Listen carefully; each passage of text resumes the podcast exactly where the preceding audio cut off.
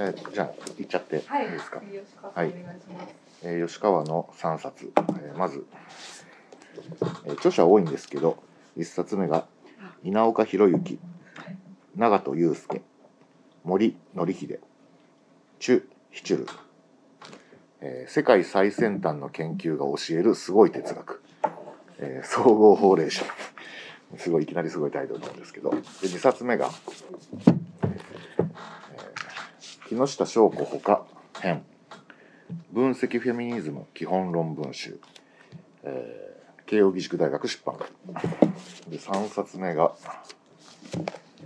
永井仁、えー哲学的洞察うん。制度者。というわけで今回はあの完全に趣味で、えっと、他のあの振り返りとかではあんまりあげなかった哲学の本だけ3冊持ってきました。で1冊目のすごい哲学なんですけどこれタイトルに「世界最先端の研究が教えるすごい哲学」っていう一見ビジネス書っぽいあの本の作りになってるんですけど実際にそういう本で あの哲学っていうとあのカントがどうこうとかヘーゲルがどうこうとか昔のあの古典を読んでそれにその注釈をつけたりしていくっていうイメージもあるかもしれないんですけどそれはそれでもちろんあるんだけどあのそれだけじゃなくてあの現代のいろんな問題あのにあの、えーな何かしらあの取り組んだりうんあるいは昔からある問題にあの新しい角度からあの光を当てたりとかっていう結構挑戦的なうん。あの研究もたくさんあってそれを今の挙げた4人のこう若手の哲学者たちなんですけど日本のがあのあまあ4人が変者で著者はもっとたくさんいるんですけどあの次から次へと紹介していくと。で主に論文があの紹介されてるんですけどね。例えばこんなものがあります。ちょっと強烈なものを挙げて挙げてみますね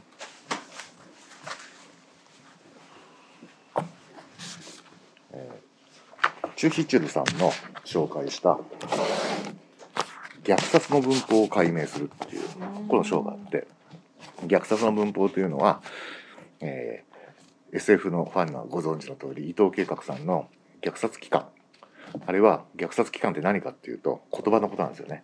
あの人に殺戮にその大量殺戮に人を駆り立てる言葉の文法。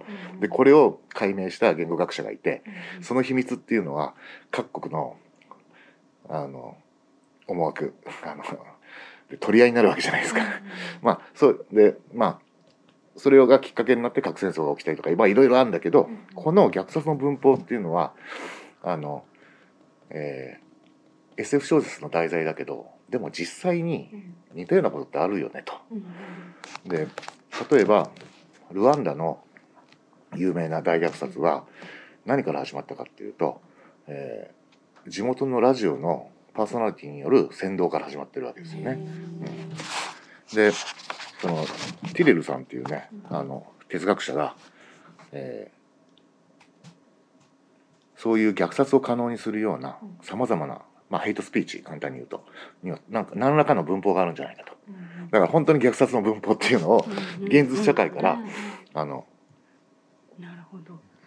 えーっと調査考察しようとしてると。そうするとですね、え5つのねあの 要素が抽出されたと。1我々と奴らの間に線を引き区別すると。2その違いを何らかの本質に基づいて説明する。本質主義、うん。まあ女はこうだからとなん。とか人はこうだから。でそうした区別や言い換え別称悪口が社会的に定着しており歴史がある。で4同時に複数の役割を果たしている。5行動を喚起すると。でこの5つの条件を満たしていればあのルワンダで生じ生じたような、えー状況を生み出しかねない建設環境があることになると。でこういうことを考えるとちょっと結構あの日本のツイッターとか見てても、結構危険水域にあるなとか思いますね。はい、っていうような非常にそあの刺激的な研究がたくさん紹介されてる他にもねいろいろあのヘビーメタルのヘビーはなぜヘビーなのかとかですね。えなぜヘビーなのかっていうのは答えは出て出てないですね、あはい、なかなか、はい、考察する考っていうこと察あとはまあ、えーマッチングアプリで好みでない人のタイプを書くのは差別か。とうんかですね、あと面白いなと思ったのは性的でないものをなぜポルノと呼ぶのか、これ私は個人的にすごく面白くて、うん。あの感動ポルノとか言うじゃないですか、であのまあ有力なあの見解としては性的もの化対象をものとしてあるいは女性って人間をものとして扱ってしまう。これがポルノの、まあ、本質だみたいな意見もあるんだけどあのここで紹介されている研究ではちょっとそれだとあのフードポルノとかうん。について適用できないので、うん。なんか違う角度から考察が必要じゃないかと。であのここで紹介されているあの、えー論文によるとですねこれおっと思ったんですよ私。えっとポルノとはホニャララポルノフードポルノうん。感動ポルノ、うん。ホニャララに実際に関わる際に通常生じるコストを避けつつ即時の満足を得るために用いられる方針あなるほど。そうすると本物のポルノもフードポルノや感動ポルノもなるほど。あの説明できる。コストを避けつつ。うん、なるほどなみたいなのっていうのがとかね そういう興味深い研究がたくさん紹介されてこれはえっ、と何章立てで5章立てで、ます。はい。各十数本ずつ、うんうんううんんだいたい1本のにつき何ページくらい4ページぐらいですかね。じゃあ結構45ページ。結構うこうクリティカルなあの問いを4ページくらいでうん作ったよそうですね。っていううん良さもありますね。で今みたいにとりあえずの仮説みたいなのが紹介されてる場合もあれば、まあその元の研究自体がそのえっとこれだっていう答えもないようなものもあるのでまあ、問いだけが提示されているような場合もあって結構あの面白いで面す。白いですね。うんこれ論文論文を元にっていうか論文を元にちょっとこうリライトして収録されてる。それとも丸々論文のままなんですか？あいえもうあのこのあの執筆者たちが論文を読んだ上でその論文を紹介しながら独自のコメントをするという形です。書評みたいな書評の論文版みたいな感じ。なんか論文ってやっぱ面白いなって思うんですけど、うなかなかね、ん、読めないから、ねそのものはね、はいうんこういう形でなんかこうまとめてもらえるとうん、いいですよね。なんかサンキュー達夫さんの変な論文の哲学版みたいな。あ なるほど。面白い。はいありがとうございます。これてますよね。売れてると思います。出たばっかりですもんね、まだね。あと、えっと、これまだちゃんときちんとたくさんは読めてないんですけど、えー木下翔子さん他があの翻訳した「分析フェミニズム基本論文集」っていう本で、慶應義塾大学出版会から出てます。分析フェミニズムってなんだっていうことになるんですけど、あのまあ、分析っていうのはそんなに難しい意味じゃなくて、あの概念を分析するっていう意味なんです。だからあのフェミニズムっていうのは、まあ、あの思想であり運動であり、まあ、研究でもうん。あるわけですけどそのねもっぱらその主にそこで使われている概念言葉の使い方を吟味すると。うん。なんかメタ倫理学ってあるじゃないですか。そのえっ、と道徳を主張するんじゃなくてそこで良いとか悪いっていう時この時の良いってどういう意味なの、うん。うんうんそういう言葉や概念を吟味していくっていう、うん。そういうスタスタイルでそのフェミニズムやジェンダー論で使われている概念をあの、えー研究している人たちの論文ですだからもうすごい基本的なね女性とは何かとかね。うん。うん。我々実際女性っていう時にどういうふうにその言葉を使っているのか。よくこういうテーマだと論争になることはよくあると思うんですけど、その時にお互いが全然違う意味で言葉を使ってたりとか、でそれってまあその言葉を使っている以上そういうことって絶対生じるんだけど、かといって全く吟味しなくていいかっていうとおそらくそんなことなくって、うん。あの議論を前に進めたりとか何らかの政策の決定をしたりとかあの提言したりとかする時にはそのそれぞれ自分たちが使ってる言葉をそれなりに吟味する必要があると思うんですけど、うん。うんこういうことをねやってくれてる人たちがいて、まあそういう人たちの論文を8編、えー重要論文8編を、えっと、翻訳して載せてくれてると海外のじゃあ。海外のです。論文なんですね。はい。あじゃあなんかこうえっ、と一冊のえっ、と原書をそのまま訳したんじゃなくてえっ、と論文をえっ、とそうです。良さげな論文をはい、択して、テーマ別に、はい、そうなんですすごくか便利ないいじゃあ本です。一応日本語版オリジナル。オリジナルだと思いますねこれはね。なるほど。すごいいいですよねこういう仕それ事をはやってぱりなんていうか専門家じゃないと絶対できない。できないうん。んですよね。英語の論文ですかあのやっぱりフェミニズムと一口で言っても本当に広いから、うん。あのもっぱら運動に興味がある人からもっぱら哲学的な疑問とかに興味ある人もいて、そういう意味では共通のなんていうか財産になるような気がしました。これはもう結構論文そのままそのままです。ですよね。うんちょっとやっぱり読むのは大変ですす。ごい哲学に比べると大変大変です。はい。もろに原原文というか 論文そのものの翻訳ですそうです。ねはい。ね。えー、永井仁哲学的洞察制度者はいまた変なすごいタイトルついたもんですけど、うんあのどんなタイトルかと思うと全然そんなことなくて198ページぐらい、うん。200ページあでねこれなんどんな本かっていうと哲学者の永井仁さんのツイッターを集めた本あでもいやいやでもなんかツイッター私フォローしてるんですけどなんかだいぶこう情報ギュッと凝縮されてますよね。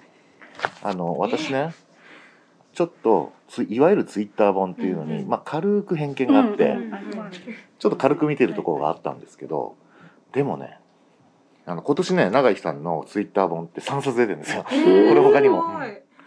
でまあ今日は代表としてこの哲学的洞察持ってきたんですけどね。実際に読んでみてねちょっと考えを改めました。ああの、うん。人によると思うんですけど永井仁さんって私大学生の頃から読んでて、なんかもう二十数年間読んだんですけどね。この永井さんがツイッターに書いたものをまあそれなりの配列でねうんこう読んでいくとねその彼はすごい業績を長いことを変化しながら二十数年間ずっと哲学をやってるわけじゃん。このでツイッターの投稿をこうやってまとめて読むとねその二十数年間まあ30年以上の彼の仕事にねこうランダムアクセスしてる感じになるわけ。でめちゃくちゃね勝手に私が感慨深くなるんですよ。ファンとしてはもう。そなるほど。うだから例えばね想像してみると大江健三郎。のファンがね今も、まあ、ありえないけどもし大江健三郎がツイッターやってたら もうあの作品後にランダムアクセスしてる感じになると思うんですよ、あうんなるほど。これねすっごい驚いた読んですなんかあの申し訳ないけど軽く思ってたんですけどこれをそのちょっとついあの Kindle の読み上げ機能を使って車で運転しながらこう聞いてるとそのツイッターだから体系的なものじゃないわけ。だから永井さんが急に思い出したこととかあうん「あそうそう」とかそういうのがこうバンバン入ってくるわけ。で運転しながら聞いてるともう心が知事に乱れて。ー危ない危ない。これ自分のね読書のね人ね。あすごいこういうツイッター本まあねツイッターの本を本にすることにもいろんなあれあると思うけど、うん。こういう効能あるんだと思って驚きました。これはでもパッケージの仕方がすごいですね。ツイッターって一言も書いてない。んですそうですね。見る限りは。想定もすごいかっこいいですね。びっくりしましたこれは、うんあこれを読むとね。やっぱツイッターっていいとこあるなってうん。思いますね、うん、使う人によるんですね、うん。多分。帯にはあの最も新しい研究ノートって書いてあって確かにそうですよね、なんかもう研究ノート的にツイッター使ってる人すごい多いですよね、そうですね。千葉雅也さんも、うん。あそうやっておっしゃってたし、へえ。なんかページ数はなんか200ページ弱ですけど二段組で結構ぎっしりしてぎっますね。しりです。しかももともとツイッターが140字だっていうのもあって、さっきつくずさんおっしゃったようにあのもともとの永井さんのツイッター自体が一個一個の投稿がめっちゃ圧縮されてるんですよ。そうですよね結構、うん、濃いです。140字ぎっちりつ、うん使ってますもんね、うん毎回。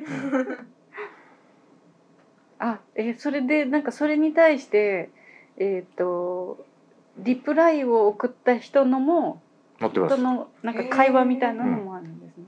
で私のに最初の本かあの書かせてくれた赤井茂樹さんとかも載ってて、へーあ赤井さんだとか思ってなるほど。なるほど。えすごい面白面白そうって言ったらあれですけど、うんそっかなこう構造としてすごく興味を持ちました、ちょっとね、本本当新しい本の作り方っていうか、あの単にツイッターを本にするっていうのもありだけどこういうその人の仕事との関係ー。の中でそのツイッターの本を作るっていうのもありなんだなと思って、なのでその過去の永井さんの本もう何年も読んでないようなものをまとめて読みたくなりました、うん長い人し初心者にはどうですか？何言ってるかちょっと分かんないところあるんですなよるほど。でもそうは言ってもあのすごくね雰囲気はねツイッターだからもともと。うんなんかもうすっごい雰囲気に浸れます、ううん、ん長い人するとだなるほど。うん から彼のその仕事に触れようと思ったらあのメインの著作の方を読んだ方がいいだろうけどあのエンターテインメントとしてはすごい楽しめます、うん。初心者の方でも。このえっ、と帯の、えー秘密を隠した世界が青くなる時で、えー、と想定も青にしてまなんか青はキーカラーなんですか？あのなんだったっけな。ウィトゲンシュタインの「青色本」っていううんのに対するあ。の、うん、永井さんの、うん、それがまあある種長い哲学の始まりでもあったみたいなところもあって。普通赤ですからね哲学って。うん。あのサンプルで使われるのは赤なんですよ大体、ううん。青っていうのはそれに対抗してて面白いなと思いまし制度者なた、うん、その通りだ。そっか。ちょっとつまらないこと。いやいや、うん、そうですね。え赤なんですね。うんあのサンプルで例えば「はい今見てるあなたが見てる赤は」とか。ああなるほど、あー。であんまりみんなが赤赤言うもんだから蓮見茂子さんがそれをおちょくって「赤の誘惑」っていう あのひょ評論集を書いてあるぐらいですね。そうなんだ。しゃれしゃれた。本当ですね。誘惑。うんさしまあさすが蓮見茂子さすがです。はいありがとうございました。